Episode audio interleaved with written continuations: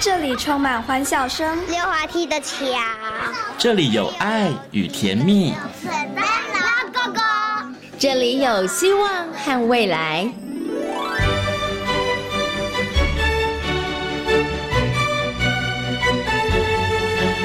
遇见幸福幼儿园，遇见幸福幼儿遇见幸福幼儿，遇见幸福幼儿园。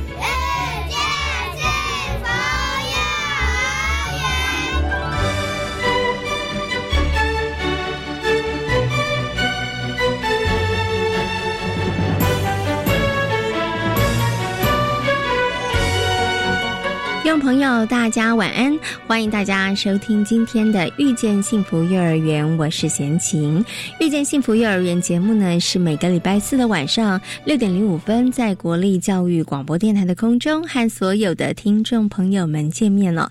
在我们节目当中呢，会为大家介绍全台湾各个县市的非营利幼儿园以及准公共幼儿园之外呢，也会在节目当中跟大家讨论幼儿的教育政策以及呢幼儿教养方面的。相关问题。那么，在今天的幸福幼儿园，要为大家来介绍位在基隆的私立常春藤幼儿园哦。私立常春藤幼儿园呢，在去年二零一八年呢，加入了准公共幼儿园的行列。那私立常春藤幼儿园呢，成立到目前为止已经二十一年了，是一所跟社区连接度相当高的幼儿园，以主题。搭配学习区的方式来进行教学。那么，经过园长跟老师谨慎的沟通讨论之后呢，他们在二零一八年加入了准公共幼儿园的行列哦。那么，在今天幸福幼儿园的单元当中，那陈淑芬园长将会分享呢加入准公共幼儿园的想法，以及在加入之后对于家长还有老师的影响是什么。那么，在节目的后半段呢，我们要进行的单元是大手牵小手的单元，坊间的幼儿园。园呢设立的地点都不太一样，有的呢拥有广大的活动空间，有些呢则是设立在大楼的一楼哦。那事实上呢，设立幼儿园的场所是有所规范的，连每一位幼儿的活动空间也是有所要求的。那么在今天呢，大手牵小手的单元当中，清华大学幼儿教育学系的徐玉玲教授将会跟大家来分享幼儿园的一些硬体规范的要求。那么在节目的最最后呢，要进行的单元是学习 online。今天呢，域名非盈利幼儿园的严佩珍老师将会跟大家来谈到松散素材，孩子们如何利用它来进行创作。好，马上呢就来进行节目的第一个单元——幸福幼儿园。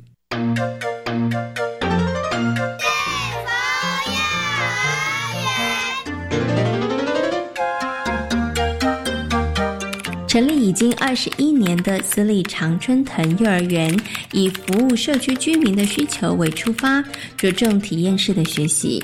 经营多年来，颇受家长的肯定。在二零一八年加入了准公共幼儿园的行列，期待能够为台湾的幼儿教育注入活水。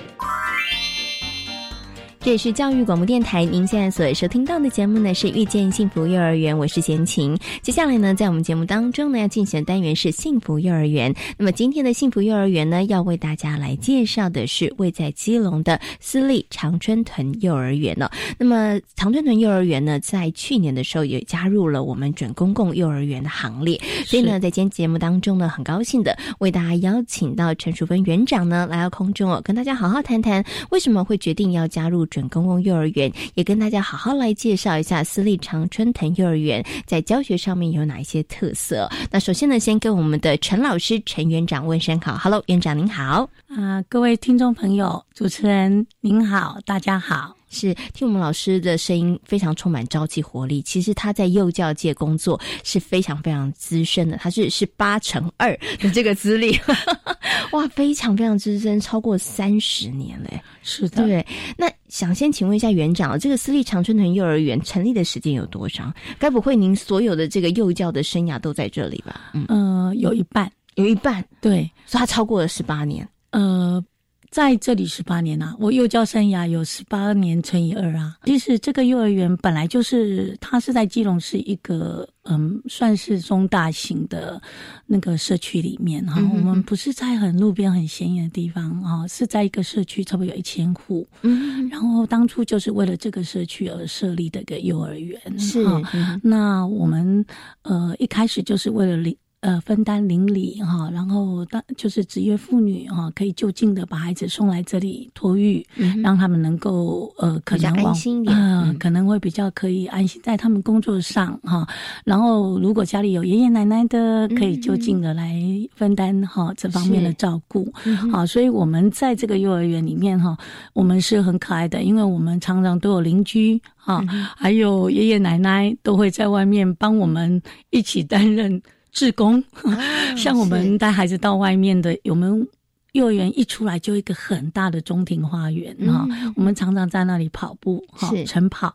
哈，甚至带出来做活动啊，然后爷爷奶奶常常有几个就是小朋友的爷爷奶奶，本来是在外面偷偷的等着，哦，看着孩子进来，他们都很开心的一起来帮我们照顾孩子哈，甚至我们去喂鱼，哎，就我爷爷奶奶跟着来了，好，那也可以帮我们分担一点安全哈，啊，其实我们是还算蛮温馨的一个呃社区，甚至里长还有管委会，哎，大家都会一起来跟我们合办活动，哈，就是。一起把这个幼儿园哈，能够服务到。社区邻里啊的一个功能给发挥出来。嗯，OK，所以其实刚刚园长跟大家分享里头会发现，私立常春藤幼儿园它其实应该是跟社区互动非常良好的一个幼儿园，对不对？然后十八年的时间下来，其实大家彼此可能建立了也不错的感情哈。对，当时的小小朋友现在应该都已经长大了啦。哦，已经有大学的了。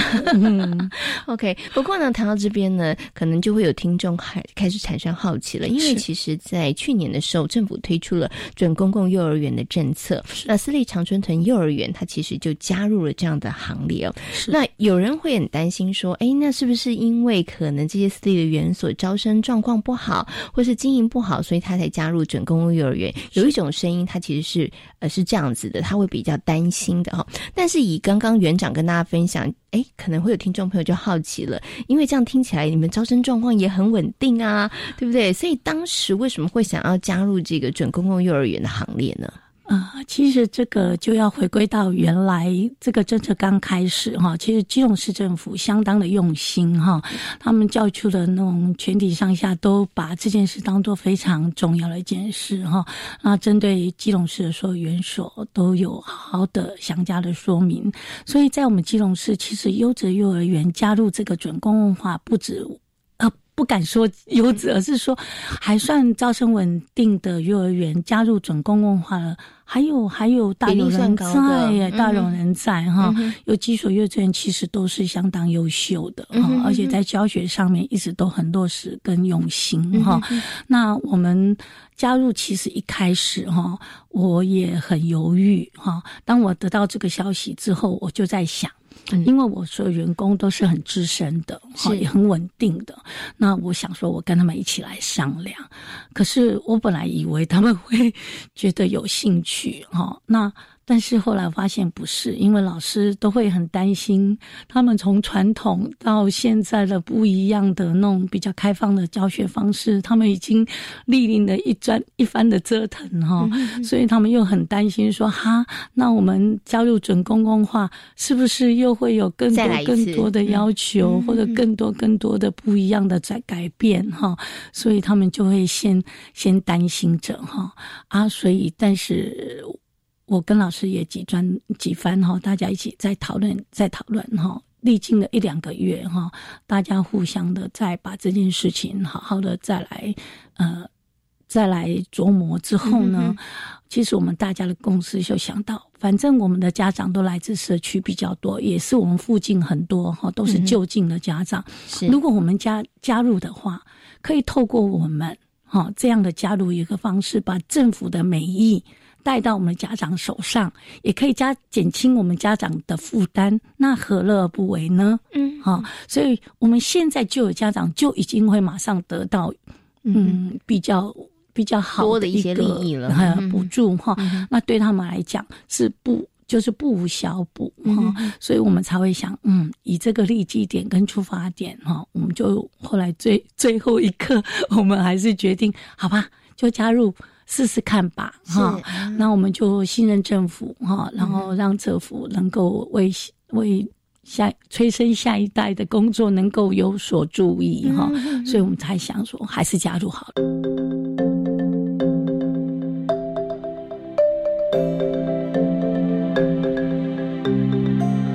好，那不过刚刚啊，园长在前面有提到了，老师当时为什么会觉得有一点点担心？就是其实从传统化的教学到现在，其实是比较呃开放主题，或者是比较孩子自主性的学习，以孩子为主体的一个教学方式。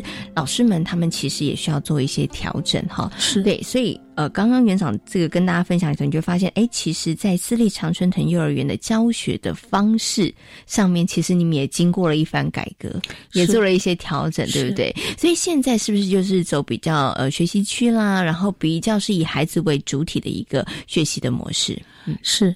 其实常春藤十八年来哈，我们从一开始的传统教学到。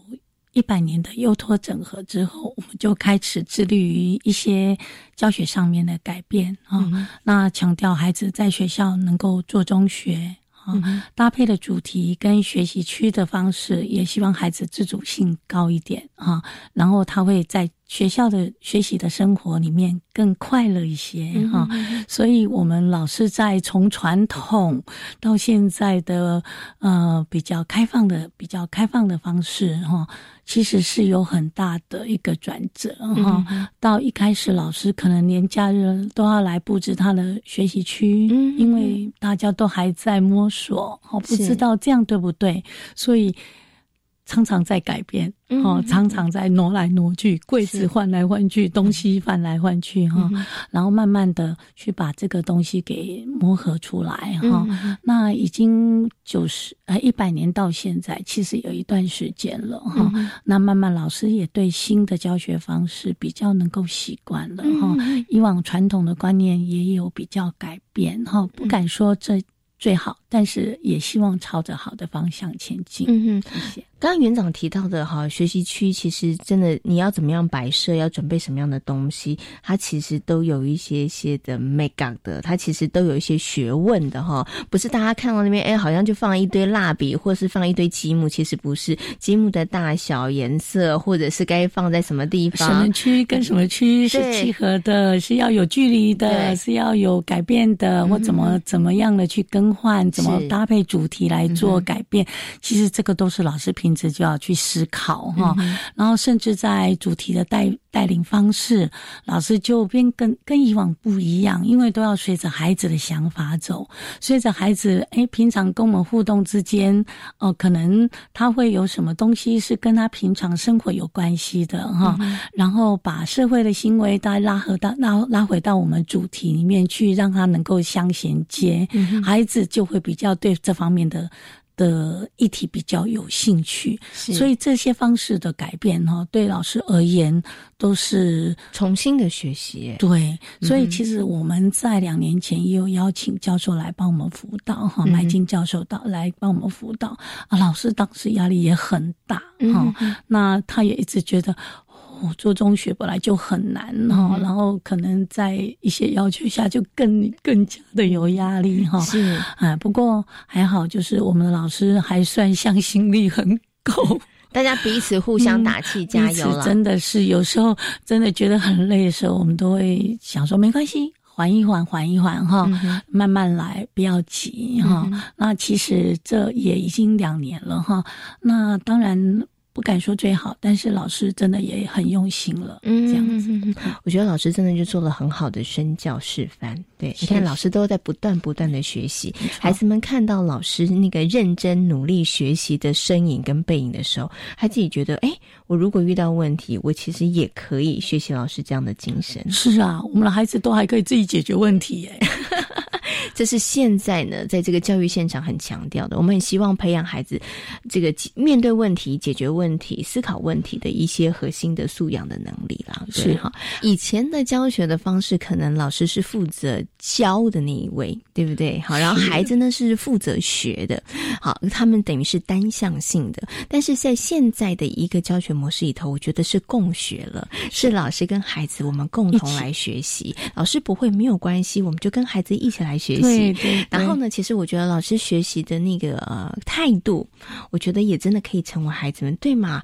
所以遇到不会的事情怎么办呢？就是学啊，因为连老师也是这样，是啊，对不对？就是我觉得他就是一个很好的互动了。没错，甚至他们在做学校做的，回家还会跟爸爸妈妈一起在家里做。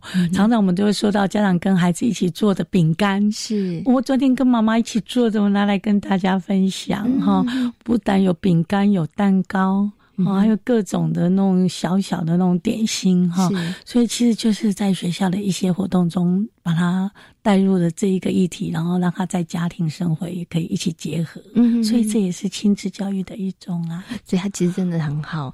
变成幼儿园，它真的是一个平台，而这个平台可以跟社区结合在一起，也可以让家庭。然后我觉得也因为这个平台，我们可能在学校里头学的一些事物啊，也可以延伸到家里头去，哈，也可以促进亲子互动，真的是蛮好的哈。我想最后呢，要请我们这个十八乘二的司令的陈园长，最后来跟大家做一点分享。因为呢，其实呃，陈园长呢，在这个幼教领域当中呢，已经有超过三十年的历史哦。在过去这三四十年，也是台湾的幼教界面临一个非常大的转型跟转变。那。陈园长真的何其有幸，真的是功逢盛会哦！我觉得在这个样子的一个过程当中，你也看到了，包括了园所的幼儿园的教育的方式，然后包含了整个社会的变动，家长可能对于幼儿园、对于老师的一些要求，我觉得其实你应该点点滴滴感受都非常的深刻啦。对，我想最后要请园长来跟大家做一点啊提醒啊，跟分享，就是其实嗯，现在大家越来越有观念，就是幼儿园不是只是家长把小孩子送去幼儿园，好像家长就可以卸下责任。其实没有，我们现在其实很强调的就是，啊，幼儿园跟家庭、老师跟家长，大家其实应该携手，共同为孩子的成长而努力，好来呵护孩子。所以在这个部分上面，您其实会建议家长，其实到底我们怎么样跟幼儿园，其实真的可以成为是共同携手的好伙伴，大家可以一起为孩子而努力呢？是。其实幼儿园从早年哈，一个老师哈要带四十位孩子哈，我就经历过一个老师，真的很辛苦。到现在，一个老师其实十五位，十五位，哎，只要十五位以上就会增加能力的状况之下哈，孩子其实，在幼儿园哈已经是慢慢的蛮能够受到妥善的照顾哈，但是。呃，其实我们在现场的，不管是袁所长啦，还是老师哈，其实我们最大最大的心愿就是希望家长把孩子送到学校的那一刻起哈，他要信任我们，嗯啊，跟我们建立起良好的亲子关系啊，为孩子的一个成长来共同努力啊。那老师也会尽他的所能是去照顾好孩子哈，尽他的所能去把他。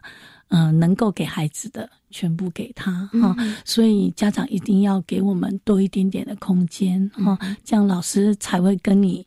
很合作愉快 是，那 越愉快的状况之下，我们孩子自然就会越能够融入这样一个环境哈，那也会快乐的成长。嗯哼，所以希望所有的家长们可以给我们的幼儿园的老师们更多一点的信任，有你的信任，老师们他们才有发挥的空间。对，当老师能够悠游其中，能够好好发挥的时候，其实孩子会是最大的受益者。是的，好，今天呢也非常感谢呢私立长春藤。幼儿园的陈淑芬园长在节目当中跟大家做的精彩的分享，也非常感谢园长，谢谢您，谢谢，谢谢，谢谢园长。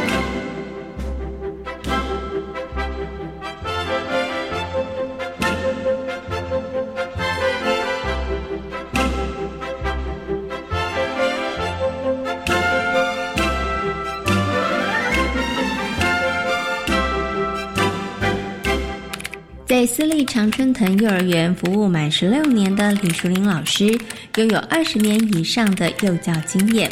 他认为，一名好的幼儿园老师对于孩子能够产生相当大的影响，因为自己在成长的过程当中深深有所感触，所以他也期许自己能够陪伴孩子们在快乐、健康、乐在学习的环境中成长。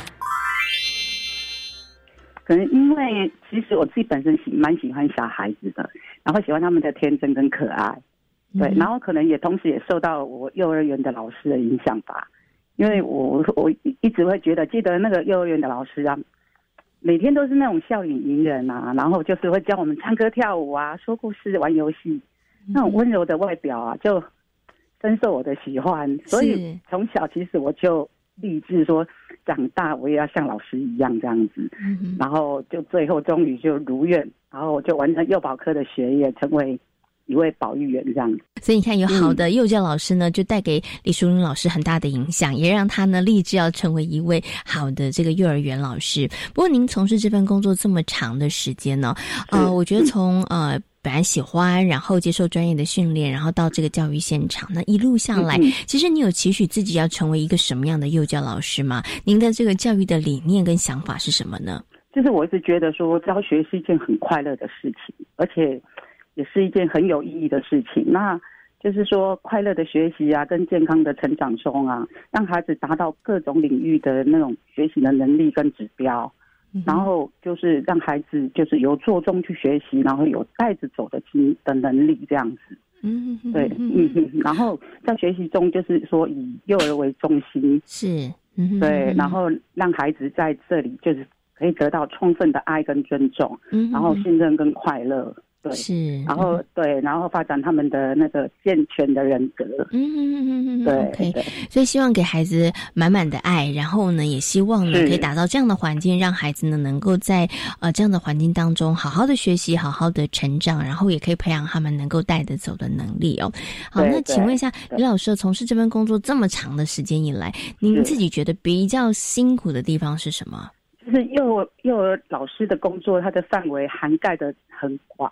那我是觉得说，保育员的工作内啊，就是说琐碎的事情很多，所以说其实我们会就是会分轻重缓急啊。是。然后就是说，除了说我们会明定一些就是具吸有力、吸引力的那个学习课程之外，然后会寻找资料，嗯哼哼，来丰富我们自己的教学资源嘛。是。对，那本身自己我觉得也是要兼具十八般的。哦，就好像孙悟空一样那种七十二变的本领啊，因为你每你就是要有不同的新鲜感啊，那孩子他就会比较喜欢去上课这样子。对，然后在孩子他的情绪焦虑不安的时候，那老师就要扮演妈妈的角色。是，这时候就可能要适时的给予安全感。嗯，对，对，在职场上我们就有多重的角色，所以说其实。幼教老师真的是无所不能，这样，所以幼教老师就跟超人一样，有时候是为了要那个精益求精嘛，嗯，然后。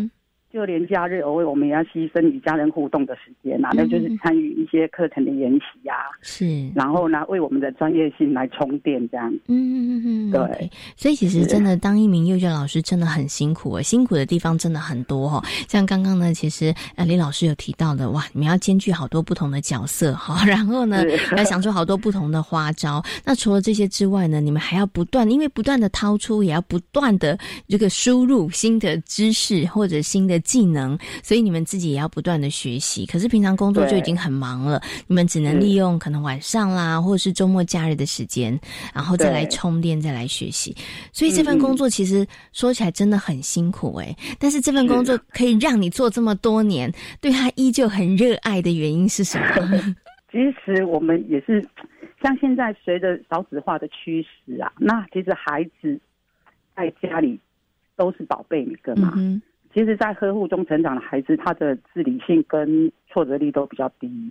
那相对的，我们像我们老师，可能也会多花一些时间跟家长在沟通这种教养的方式，这样子。嗯嗯。对啊，其实其实我一直想要跟家长呼吁的，就是说，家长您对老师的放心跟信任，是，其实就是给我们最大的回馈。嗯嗯。然后，对呀，在其实再辛苦也值得啦。那我会觉得说。我既然已经踏上了这条幼教之路啊，就会甘之若饴啊，就继续踏实的往前走喽。这样子，OK，嗯，好，既然已经走上了这条路，然后看到孩子们的笑容跟成长，所以呢，真的是义无反顾继续往前走。但是如果在这条路上，家长呢可以更多的信任，更多的放心，其实老师们。可以这条路走得更无惧啦，也可以走得更加的坚定，对不对？对。好，今天呢也非常谢谢呢李淑玲老师跟大家所做的分享，也非常感谢你，谢谢，谢谢，谢谢主持人，谢谢听众。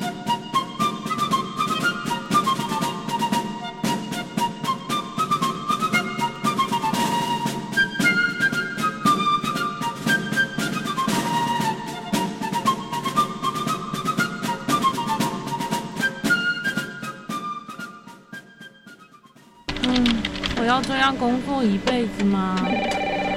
唉，这就是我的人生吗？工作不应该是负担，而是生命的养分。只要一点改变，就能让工作变得不一样。每个礼拜三晚上五点二十分，教育 Talk Bar 玉珍带您看见工作的快乐与价值。欢迎光临教育 Talk Bar。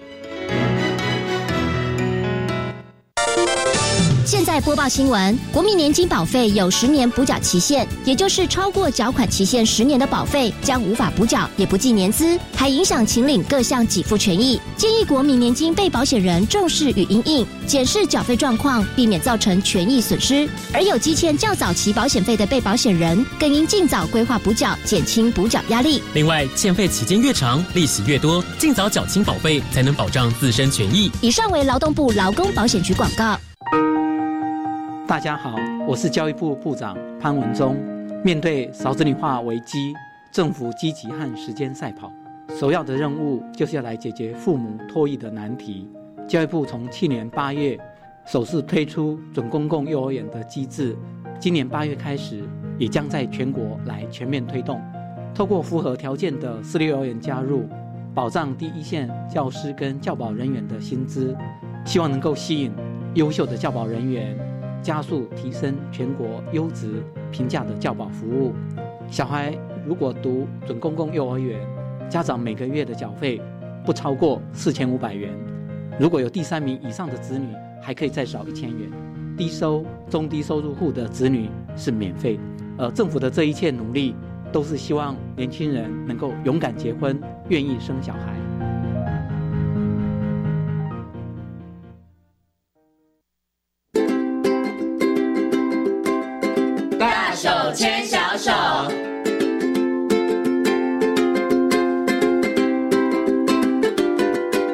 是教育广播电台，您现在所收听到的节目呢是遇见幸福幼儿园，我是贤琴。接下来呢，在我们节目当中要进行单元是大手牵小手的单元。很高兴的在今天节目当中呢，为大家邀请到清华大学幼儿教育学系的徐玉玲教授呢，徐玉玲老师来到节目当中哦，跟所有听众朋友呢来讨论一个贤琴觉得还蛮有趣的问题哦。大家呢可能平常都有看到，但是你可能都忽略了。我们今天呢来跟大家谈谈幼儿园的一些硬体的设备，到底一间。幼儿园它应该要有多大？那它的教室空间到底要有多大？大家知道吗？其实这都是有规范的哈。那首先呢，先欢迎我们的欢迎我们的徐玉玲教授。好了，徐老师您好。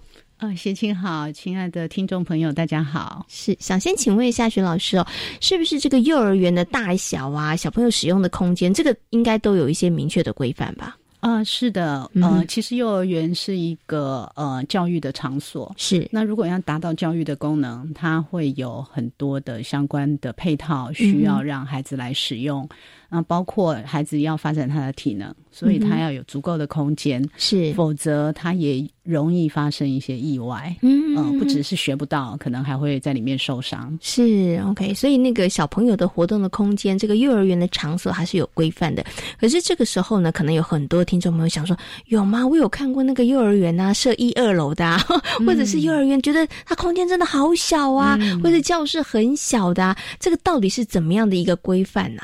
嗯，我们现在对幼儿园的呃空间的规范，其实是有在法律里面规定。嗯，那是在我们的幼儿教育及照顾法。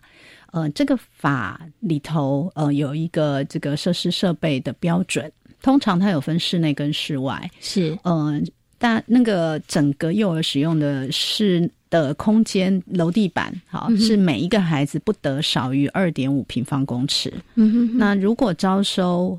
呃，十六个以上、三十个以下的班级算是最小的，因为这个通常我们叫做一班。那专用的活动室面积也不可以小于六十平方公尺。嗯，是这和我们大家比较熟悉的平大概是十八平左右。嗯，就是最小的幼儿园是室内。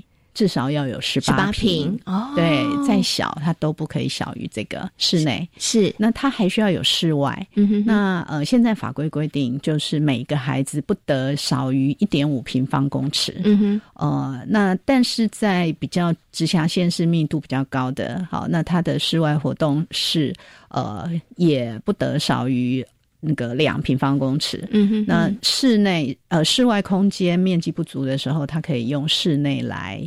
弥补哦，是，但是室外不可以小于二十二平方公尺。嗯，那我们换算成平的话，大概也是呃。可能八平左右是那，所以呃，刚刚说室内至少要十八平是，然后室外至少要呃八平八平，对不对？对，所以差不多要二十六平左右，嗯呃，才能够立案成为一个合法的幼儿园。是 OK。不过老师，您刚刚讲到这个室内十八平，对不对？那我十八平可以隔好多间嘛？对不对？我要创造最大的平效嘛？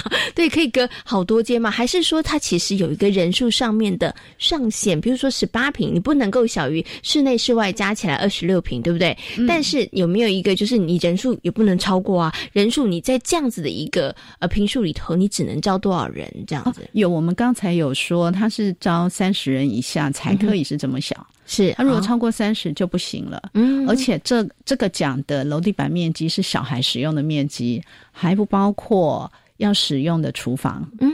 厕所是。啊，或者是他们呃需要盥洗的地方，嗯啊，就是比如说小孩会有拉肚子啊，那需要帮他洗洗屁股啊，是。那呃，所以这些相关的呃，还有他需要有一些保健设施。如果呃小孩在学校突然呃需要发烧了，那需要等家长赶快来接，他需要另外一个空间，那还有老师的办公空间，那些都不能算在这里。哦，所以即使你是三十人以下的，这个二十六平，它其实是最基本的，而且这是孩子使用的。你还包括刚刚其实薛老师说，还有老师的办公空间呐，小朋友的休息啊，对不对？然后还有一些厕所这些算进去，哦，所以它的这个空间是不小的。那。请问一下，如果小朋友的人数往上增加的话，他会不会有一个规范？比如说，如果你是一个一百人的一个幼儿园的话，那是不是我们之后，比如说二十六平之后，就是一个人要多少，然后再往上？照规定，每个小孩室内二点五平方公尺，室外一点五平方公尺，就开始去计算了，对。不对？你要招收多少人，然后就去计算你要有多少的这个呃平数，对。不对？好，那请问一下徐老师，刚刚有稍微提到了，就是二十六平室内室外加起来是小朋友活动的，对不对？那还有一些其他的，比如说保健室啦，哈，比如说这个呃老师的办公室啊，像在这个幼儿园里头，他有没有一些基本的，比如说一定要有一的一些硬体，比如说厕所我一定要几？间，然后譬如说呃，这个保健休息室，因为像以保健休息室来讲，我真的有看过幼儿园里面其实是，他可能就是在办公室的一小角，这样可以吗？或者是这，或者是在这个教室当中，哎，挪个一小角，或者是他其实是没有的，这这个是 OK 的吗？啊，不能没有啦，他要有才能够立案通过。是那。有的这个呃保健室实在，尤其是在都会区，实在很不容易，因为每一瓶都很贵啊。对，啊，很不能很不容易可以挪得出来。那要至少要有一个保健床的空间，哦，要有一个床，对对，让孩子可以躺在上面，因为他需要休息嘛。嗯对，但是因为幼儿园本来人力就没有很充足，所以通常这个保健室不会单独设。嗯呃，因为单独设，你就需要有一个专人在那边看着孩子。是，那所以他通常会设在办公室的呃里面或旁边，对，就是办公的人员可以顺便看着这个孩子。是，对，那。呃，所以除了孩子的那个基本的规定，呃，这个平数规定和平方公尺，那呃，其他的空间其实没有一定的大小的规定，但是该有的你都要有。对，但是该有室内活动是室外活动空间，该有盥洗室含厕所，该有健康中心，该有这个办公室或者教保准备室，就是老师在备课的地方。嗯哼，那。一定要有厨房，这个也是法规都是规定的。嗯，OK。但是就是小朋友的活动的室内、室外空间，这个有很明确的规定，一个孩子他要多少平，对不对？那其他的就大家这个可以自行的再去设计跟利用就是了哈。那请问一下老师，在幼儿园的设计上面，它是不是有规定一定要在一楼？因为对孩子来讲，活动方便也比较安全，是不是一定要在一楼？但因为我有看过有些幼儿园，它其实可能有一二楼，对，嗯。嗯，其实如果一定要在一楼，那它会成本会更高啦。哦，尤其是台北市这种寸土寸金的地方。是那所以其实幼儿园呃，它基本上就是只有规范说你要优先用一楼，一楼不够的时候可以用二楼，二楼不够还可以用三楼。是对。那呃，在都会地区呢，就没有这个顺顺序。也许你是先用呃不同的楼，对，但是你可以往下往上去去调整。但是基本上还是希望呃他在低楼层，哦，因为这样孩子如果发生意外要逃跑才会快，或者是大人要背着孩子是。跑才会来得及哦，OK OK，所以原则上的话，希望都是在一楼的这个法规规定，是从一楼开始，对不对？一楼开始，对。但你要真的不行，二楼、三楼其实也是 OK 的哈。那刚刚老师有讲到一个，为什么要在一楼呢？哎，一般人可能想的跟先前一样啊，孩子要活动啊，进出比较方便，这当然是其中一个原因。对。但另外一个原因，刚刚老师有提到了，可能就是发生意外的时候，是逃生也比较快。是。所以我接下来请问一下徐老师，就是在。逃生的这个部分上面，是不是在幼儿园里头，他必须当时在设计的时候，他们其实就要有一个逃生动线 的规划跟安排？对，那这个是不是也在成立的时候立案的时候，其实它也列入这个考核项目之一啊？哎，我们的建筑法规只要提供给公共使用，一定都要有逃生的呃一些相关的设备设施，对，都要规划。嗯，是。OK，所以这个路线是要规划的。那老师们他们是不是？因为有的老师他其实当初参与的时候他不一定知道啊，对不对？所以是不是在幼儿园这个工作的老师，他们其实是不是一个学习当中可能也要来一两次的逃生演练 之类的？所以可以让他们可以更熟悉，如果发生这个突发状况的时候该怎么做？呃，逃生演练在幼儿园的工作里面也是被法规规定的，哦，这也是必做工作之一。是的，呃，因为呃，孩子，呃。如果你没有让他练习过，其实发生灾害的时候，他们会害怕。嗯嗯嗯。然后，呃，如果他乱跑，老师还抓不到人。是。呃，我记得我以前在美国读书的时候，有个同学在美国幼儿园，他就说他们的逃生演练或者是这种防灾的活动，呃，不只是要经常举办，而且常常是那个消防队员实地。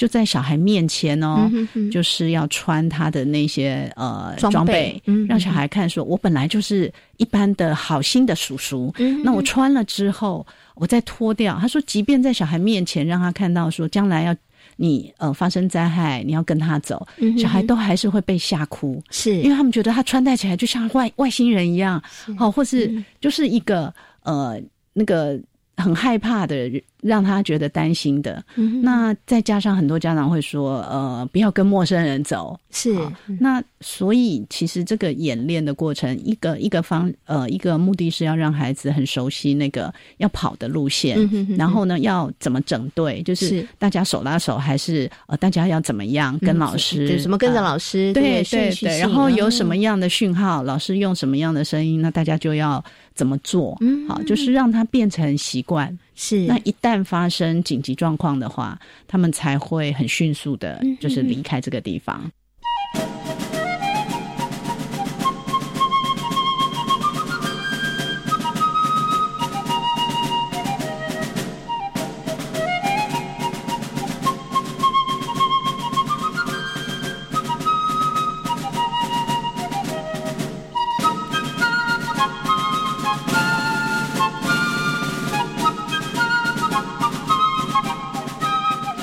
所以我接下来有个问题想请问一下，就徐老师，因为贤琴也跑了一些幼儿园，嗯，很多幼儿园呢，他们都有设置学习区。那大家大概知道说，哦，学习区我知道，就是可能语文的教材放在一个角落，那可能数理的教材放一个角落，美劳的教具好素材放在一个角落哈。但是学习区它是不是有一个规范，就是说？学习区到底有几类，或者是 每一类的学习区里头，我可不可以放五本绘本就叫学习区？还是说我应该除了绘本之外，我可能可能要放，比如说他们可能会有角色扮演呐，哦，或者是可能要放布偶啊，对不对？那这些是不是也有一些规范呢？呃，应该是说刚刚说学习区是呃孩子。真正可以练习他的能力的一个地方，是，然后他可以重复的操作他喜欢的活动，呃，所以学习区可以有很多变化，嗯，呃，有的学校当然最比较传统的，呃，就是现代的幼儿教学，语文区会是一个，因为我们要培养孩子听说读写的能力，那呃，这个刚才提到的益智区或者是呃数学区。那它就会比较多跟数量型有关的这些教具，可以让他们在那里操作。是呃，然后另外就是扮演区啊，有人会称为娃娃家，那因为它会牵涉到孩子情绪还有语言的表达。是呃，这个可以让他练习交朋友，那也可以在那里抒发他的可能有一些不安呐。哦，他他昨天在家里发生的事，他会在扮演区里面是呃去把它发泄出来。那呃，像艺术活动也是在幼儿园里面呃非常普遍的，所以这几个区是一般幼儿园如果它有学习区，大概就是一开始会都有的设的，所以这叫做基本配备。呃，这个是针对要提升孩子的能力的这部分，但是如果你想要更换也都可也是可以的，比如说你这一次的课程上的是跟呃自然有关的叶子啊、树啊、蔬菜，你很可能会另外再去开一个科学观察区啊，是，或者是烹饪区，那呃就可以让孩子在里面有这些。比较仔细的观察，看看种子啊、树叶啊，它们长什么样，甚至给它显微镜或者是放大镜。那在这个刚才提到的烹饪的区域，他们就可以自自己制作一些小点心，是。自己去玩面粉，自己去玩这些布丁要怎么做的这些材料，是。那就是看老师的课程，所以学习区可以随时开。跟关或者是更换是。那有的老师呢，呃，或者是有的学校，他有很好的师资，呃，是针对木工的，那他们也觉得有一个场地可以让孩子去敲敲打打，是那他们也有可能就是呃，在一个比较宽阔的地方就设置了木工区，嗯哼哼，对，那积木当然也是孩子在幼儿园里面很喜欢玩的一个，呃，也很适合去发挥孩子的呃这个创作的能力，那呃就看你。的学校，呃，是不是有比较老师在这个安排课程的时候有一些什么样的顺序？嗯，那呃，怎么去引导，让每一个孩子都有机会接触你提供的这些？材料，嗯，呃，跟在这个学习区里面的任务。是是。OK，所以其实学习区它其实是很弹性的，是对它可多可少，然后内容的部分上面，老师可以因着我们的课程啊，或者孩子现在感兴趣的事物，我们可以随时去做一些调整哈。是。对，不过最后我想请问一下徐老师，就是回到我们前面的，是不是那学习区它是不是都建制在教室里面？跟孩子整个活动的空间，它其实是混合在一块的，是比较好的。因为我也有看过幼儿园，因为他想要多设几个学习区，但是空间真的不够了，所以他可能就设在外面了。可能设在呃走廊的一个角落，它可能是观察区，或者是他可能设在角落的另外一头，它可能是这个呃大型的绘画的，比如说你可以用手脚啊去画画的这些区域，是不。是？那是都设在同一个教室的空间是比较好的吗？还是说其实它可以延伸到外头？其实这个部分也是 OK 的。嗯，原则上我们说学习区是孩子练习的地方。那孩子要练习有成长，其实是老师要有办法去跟他接近，然后给他一些。呃观察他的能力，然后帮他呃辅导或者是指导一下的地方。是。呃，所以他在教室里面，老师可以一眼就看到每个孩子都在做什么，当然是最好。所以基本配备的学习区通常是在教室里面。嗯但是刚刚说有一些比较特殊，比如说他有一个学习区是让他们进行音乐活动，嗯，那或者是进行一些敲敲打打活动，他可能会。比较吵是，那有些老师就会把它放在呃这个教室看得到，但是他可能是在走廊上，对，就是跟教室有一点区隔，那那个声音就不会那么大声。嗯，好，那但是原则上还是在老师可以看得到，所以呃那个空间的呃用法就是可以看那个每个老师的创意。是啊，对，有些学校你去参观，你会觉得哇，好有创意，它每一个。呃，每一寸学校的空间都是学习的地方，是那都可以呃执行的很好。嗯，那只有一种状况，就是回到我们刚刚说传统的呃教学，它是全班。同时在做同一件事情，那我就弄一间教室是规规矩矩的，对，是数学教室，然后一间是科学教室，一间是什么教室？那那种状况反而很难在幼儿园使用。是对，对于孩子的学习来讲，可能我觉得也比较有距离。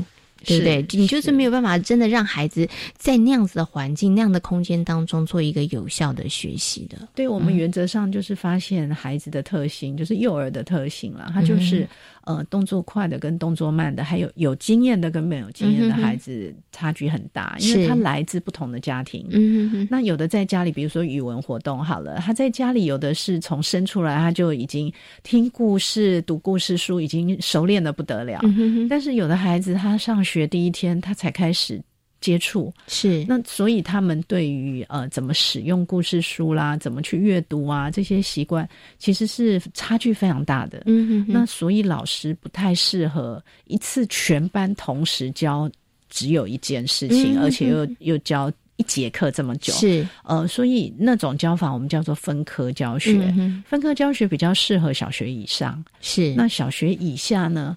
呃，我们在教孩子的时候，其实都是呃以任务取向。嗯嗯。那为了要达成一个任务，他会去把呃用不同的材质、不同的呃这些呃活动去把它完成。是对，然后就符合他的呃不耐等待啊，然后比较容易分心啊，是就是符合他的特性，让他去完成他可以做得到的事情。所以针对不同的能力的孩子，他们都可以有所呃就是。都可以学习啦，在教室里面都可以有事情做，让孩子每一个都有得忙，这件事情很重要。是的，所以呢，在这个幼儿园当中呢，你整个环境的营造，它也就变得非常非常的重要了。呃，所以其实，在老师的训练过程中，环境规划也是课程的一大部分。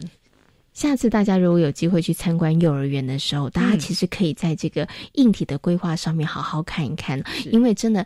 前听看过，有的老师真的非常有创意。你知道，平同样都是大班，同样都是中班，但是每一个老师那个整个呃教室当中的动线跟他的角落的设计跟安排，其实是很不一样的。是的，是的。唯一我想要提醒的就是，幼儿园有一个空间，大家是希望越大越好，那就是体能活动。是，所以他如果是有户外的体能区域，因为小孩需要跑，嗯啊，需要跳，他需要有比较大的肌肉的。发展的推推大球啊，玩这个呃这些球类活动，那这种呢，如果没有呃，就是户外不够大，它有一个室内的大的空间也是 OK 的。对，就是唯一需要单独设置的呃一个学习的活动比较大的空间，我想这个是呃比较被支持的。那其他的都是呃。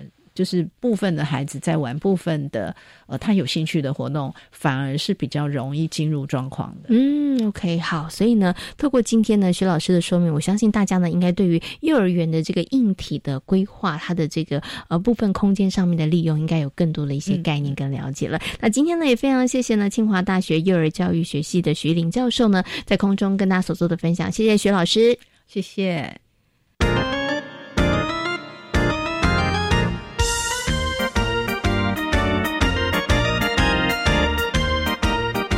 这是教育广播电台，您现在所收听到的节目呢是遇见幸福幼儿园，我是贤琴。接下来呢，在我们节目当中要进行的单元是学习 online。呃，在节目里头呢，常常会听到老师们提到了松散素材。松散素材是什么呢？它其实就是生活当中随手可得的一些材料，像是瓶罐、树枝、小石头、废弃的纸张等等。这些呢，可能在大人的眼中看起来呢是毫无用处的一些废物，但是呢，在孩子的眼中呢，这些松散素材可是充满着无限的创意跟可能。玉明飞鹰幼儿园的严佩珍老师将跟我们分享孩子们如何搜集、利用松散素。素材来创作出陆上龙舟。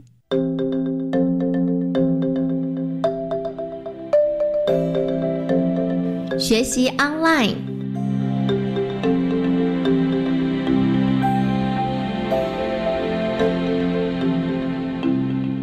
之前在班上，就是呃，因为教室我们学校是刚成立的，所以教室的教具比较不足。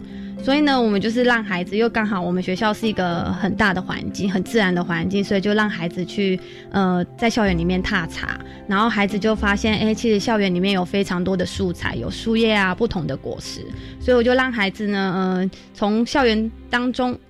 去捡拾那些果实跟树叶带回去教室，那也刚好班上有些幼儿，他们早上到进园的时候呢，会吃一些早餐，那老师也自己也会吃早餐，然后就会留下一些纸盒啊、汤匙、吸管等等不同的瓶瓶罐罐，那我们就是一同都留下来，留保存在教室当中。